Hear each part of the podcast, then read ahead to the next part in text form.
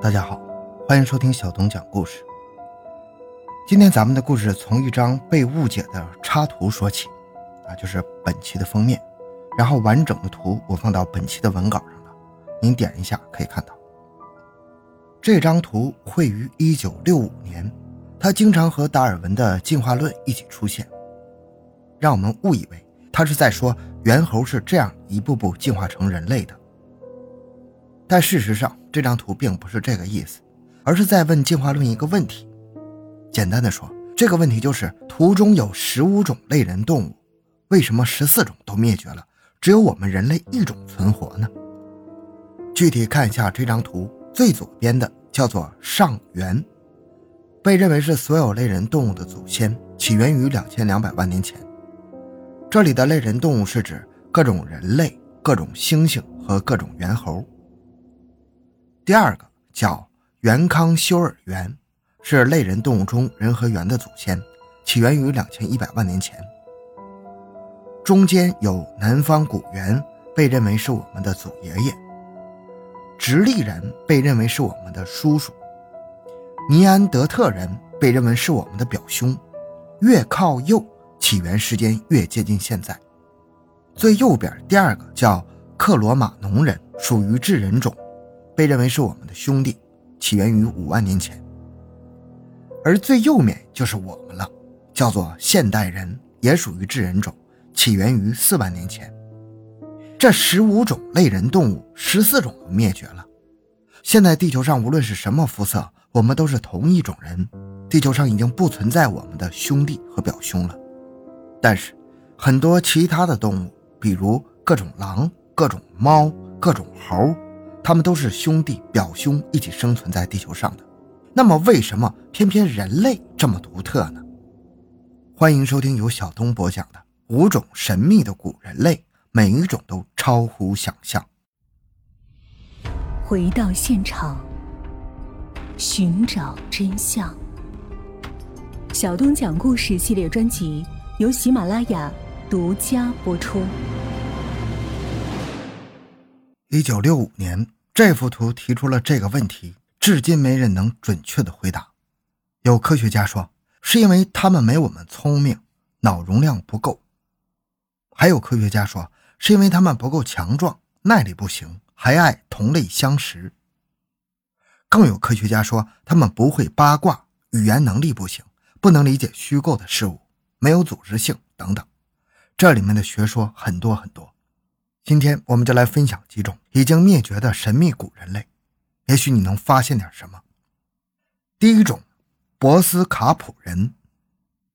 科学家说，脑容量的大小能大致反映出智商的高低，脑容量越大，智商越高。那么，如果把博斯卡普人的头骨放在你面前，你第一个反应就像是科幻小说中外星神族。关于博斯卡普人的故事大概是这样的。一九一三年秋天，两个村民正在大打出手。他们因为要挖一条排水渠引起了邻里纠纷。这个地点是在南非的博斯卡普。他们俩跳到水沟里准备干架，结果脚下突然踩到一块碎骨头，像是人类的骨头。两人一下子紧张起来了，也不打架了。仔细清理一下，还发现了一个头盖骨。第二天，他们将这些骨头带到伊丽莎白港市的市博物馆，交给馆长鉴定。馆长说。这可能是某种神秘的古人类化石啊！自己也无法辨认。又找到了一位古生物学家，这位古生物学家研究了两年之后，一九一五年对外宣布发现。他说：“这个神秘的博斯卡普人脑容量非常大，大约是一千八百三十 cc 到两千零三十 cc，正常人才多少？一千三百七十。爱因斯坦这种人类的天才，脑容量会大一点。”也不过是一千四百五，而这个是一千八百三到两千零三十。不久之后，两位英国的解剖学家慕名而来，参与到头骨的研究中。他们复原出了头骨的外貌，并且得出了准确的脑容量数值：一千九百八。这个数值简直就像讲一个笑话呀！博斯卡普人看爱因斯坦，就跟我们看猴子的感觉差不多，非常的聪明。当时，一位著名的人类学家、哲学家罗伦·艾斯利在看到博斯卡普人的复原图像后，写下了这样一段话：“这应该是未来人的样子呀，大头、小脸、小牙齿，他们更聪明。那这么说的话，那原来未来人就住在南非呀，但是至少是一万年前的南非。后来南非各地都找到了类似的古人类化石。到了两千零八年，两位神经学家在他们的书中《大脑》。人类智能的起源与未来再次强调，博斯卡普人很聪明，他们的平均智商可能超过了一百八，爱因斯坦是一百四十六。现在人类学家无法解释这个 bug 一样的博斯卡普人，只能说他们其实是一种现代人的畸变，他们属于开普敦人种。抛开科学家的结论，我们发挥一下想象，人类用了一点二万年的时间，就从原始社会到达了现在的科技高度。那神一样的博斯卡普人呢？要知道，他们当中的弱智，那可能都是爱因斯坦呢。如果他们哪怕只比我们早起步一万年，那现在会到什么样的科技高度呢？所以，会不会真的有一群博斯卡普人在天上默默的观察我们呢？科幻小说中的外星神族也并非空穴来风啊！当然，这都是题外话。咱们说第二个是帕拉卡斯人，您在本期文稿中也能看到他的头骨。看着这些头骨和复原图，您能想到什么？这背后的故事很夸张，我简单介绍一下。二零一四年，一个叫做拉马祖利的外星人爱好者宣称，他将一些帕拉卡斯头骨的样品送到了美国的三个独立实验室检测，一个在加拿大，两个在美国。三个实验室得出了相同的惊人结论：样品的母系 DNA 起源于美索不达米亚，父系的 DNA 某些突变不属于人类。爱好者们用这两条结论，再加上地球编年史的线索，编织出一个宏伟的故事。他们说，这些头骨就是阿努纳奇的后代，他们的妈妈都是苏美尔人，父亲都是来自尼比鲁的外星人阿努纳奇。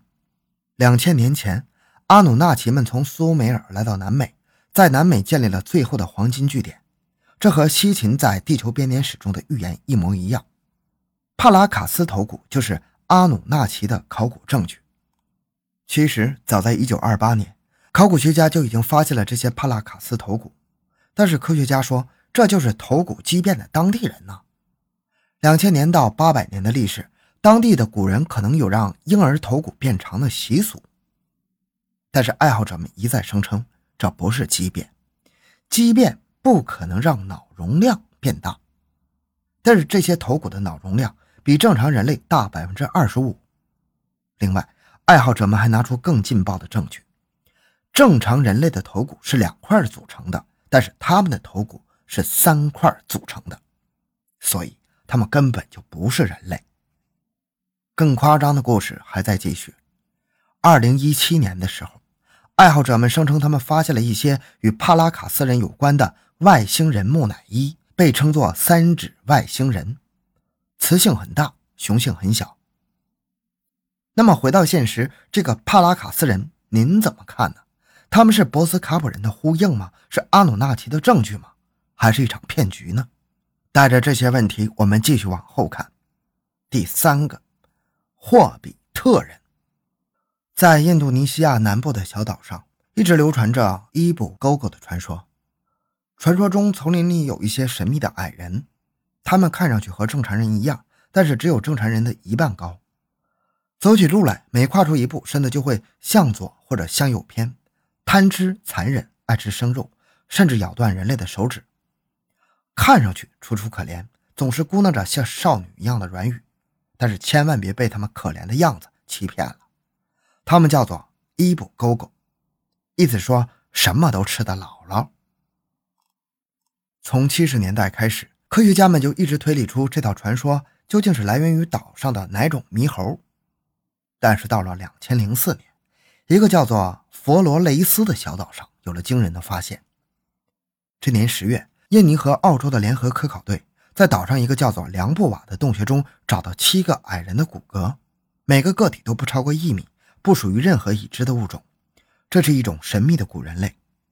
初步测算出来，他们生活在9.5万到1.2万年前，也就是说，这种神秘的矮小古人类极可能和现代人共同生存过一段很长的时间。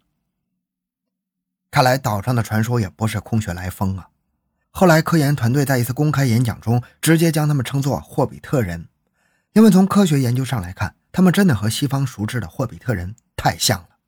古灵精怪，身材矮小，会使用火。会制造精细的石器，脚底板平直修长，可能善于长途跋涉。前额叶和人类基本相同，甚至可能有相当完整的语言体系。最魔幻的发现是，发现他们的佛洛雷斯岛也是发现科摩多巨蜥的岛屿。科摩多巨蜥非常大，是地球上最大的蜥蜴，目前已知最大的一只有三点三米长。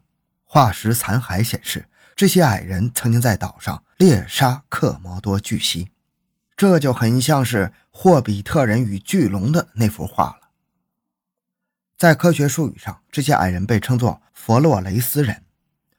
科学家一度推测，他们曾经占领了大半个地球，和现代人长期竞争，并且他们可能直到一万年前都还大量生活在印尼的岛屿上。但是最近几年的最新研究又说，他们可能在七万到五万年前就彻底灭绝了。灭绝的原因是四万年前的印尼超级火山爆发。这导致了全球环境的改变，在这场灾难中，全世界的现代人可能只剩下两万人左右。看完了神秘矮人，我们再来看一个神秘的巨人——澎湖人。传说很久很久以前，太平洋上有个母大陆，母大陆上有巨人文明，巨人文明有一个首都在母大陆最西边的高山脚下。后来，母大陆沉没了，它的国土变成了如今散落在南太平洋上的众多岛屿，而它首都所在的那座高山，就是今天的台湾。现实中，两千零八年的时候，一个台湾渔民在澎湖水道中打捞出一个古人类的下颌骨化石，渔民将这个化石卖给了收藏家，收藏家找到了自然科学博物馆的研究员，研究员立刻做出两个判断。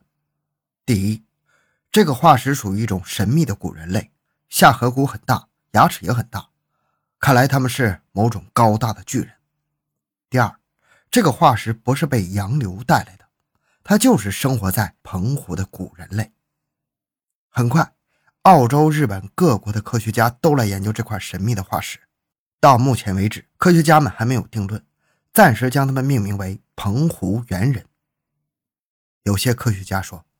澎湖猿人属于主要生活在中国和东亚的古人类直立人，和北京人元谋人是兄弟，身材并不高，一米六零左右，六十公斤，和现代人差不多。有些科学家则说他们应该属于主要生活在西伯利亚、中亚和西藏的古人类，也就是丹尼索瓦人。他们是在四十多万年前的冰河时代，从亚洲大陆来到台湾避难的史前人类。当时台湾是一个生活着大量大象、水牛、气候宜人的世外桃源，但是也有科学家主张，他们是一种全新的古人类，因为他们的下颌骨和最大的灵长动物巨猿非常类似，因此主张他们是一种和所有已知古人类不一样的远古巨人。他们身材高大，可以轻易地猎捕大象、水牛，甚至穿过浅海和冰川，而且从牙齿的形状来判断。他们已经开始食用熟肉，也就是会用火，有一定的智能。现在这块化石还在台中的自然科学博物馆里。那么，澎湖猿人会不会就是传说中的母大陆巨人呢？就像证实印尼传说中的矮人一样，也许还有更多的澎湖猿人化石躺在海床上等着我们去发现。咱们继续往下看。再来看一种至今在我们每个人体内都有百分之二基因的古人类，是什么呢？尼安德特人。时间回到一八六零年，达尔文的《物种起源》正在热卖。这个时候，在德国科隆市北部的尼安德塔河谷中，不断有神秘的人类骨骸出土。他们眉骨突出，前额倾斜，手骨、腿骨非常粗壮，就连指骨都不像正常人。当时进化论正在兴起，人们还没有古人类的概念。但是这些神秘的骸骨正在和达尔文的学说一起冲击着欧洲人的信仰。原来我们之前地球上还生活着古人类。后来科学家们将这种古人类命名为尼安德特人。从尼安德特人的身上，我们主要发现十个惊奇的地方。第一，七到十万年前，我们的直系祖先智人还在非洲大草原追羚羊的时候，尼安德特人就在欧洲和中东猎杀猛犸象了。第二，尼安德特人很像欧洲人，金发、红发，肤色浅白。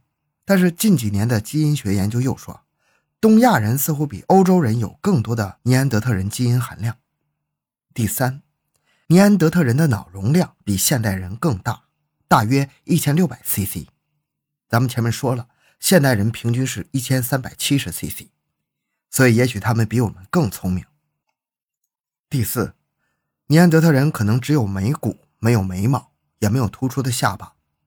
第五，他们会用动物祭祀，似乎有某种原始的宗教。第六，他们会照顾老弱妇孺，有初步的文明。第七，会音乐，会画画，曾经出土过尼安德特人的壁画和骨笛管。第八，他们爱吃肉类，但后来被克罗马农人逼得只能吃苔藓、蘑菇和同伴。克罗马农人就是前面提到过那个我们现代人的兄弟，已经灭绝的一种智人。九，尼安德特人和克罗马农人相爱相杀，互相吃对方，也互相生孩子。十，大概五万五千年前，冰河期结束，尼安德特人那种抗寒的大鼻孔、高脂肪、毛发浓密的身体结构就非常尴尬了。天气越来越热。尼安德特人最终被更适合夏天作战的克罗马农人和现代人轮番欺压，赶尽杀绝。咱们简单来聊一下现代人、克罗马农人和尼安德特人他们三者的关系。首先，现代人、克罗马农人明显不如尼安德特人强壮，那是怎么击败他们的呢？科学家们说，从尼安德特人骨骼上留下的大量伤口来看，他们可能不会用投掷武器。现代人和克罗马农人用的是标枪、弓箭和抛石索灭绝他们的。尼安德特人被逼到绝境的时候，出现了大量的同类相食的情况，软病毒可能在尼安德特人和克罗马农人当中爆发了，引发了一次全球的丧尸潮。当然，这个丧尸是打双引号的。咱们之前也讲了，这种同类相食是容易产生软病毒的。另一方面，虽然尼安德特人的脑容量很大，显得很聪明，但是他们的声道结构可能限制了他们的语言发展。简单的语言又限制了他们的思想交流，无法进化出文明，同时也限制了他们对虚构事物的理解，从而无法组织起大规模的协同作战。最劲爆的是，尼安德特人也曾经和我们大量的生孩子，给了我们很多的基因，比如我们的抗寒基因。就是来自尼安德特人。我们如今会患上抑郁症、过敏、血栓、烟瘾、糖尿病、各种尿道问题，这些毛病都是隐藏在我们体内的尼安德特人基因在捣鬼。科学家还说，我们所谓的返祖现象，可能就是反了尼安德特人这个祖。在蒙古和高加索人的基因中，甚至最高有百分之四十五来自尼安德特人。比如俄罗斯的一位职业拳手。尼古拉瓦洛夫，您上网搜一下他的照片。还有一百年前的另外一位职业拳手毛里斯提勒，您看看他们的长相，他们被称作是最接近尼安德特人的活化石。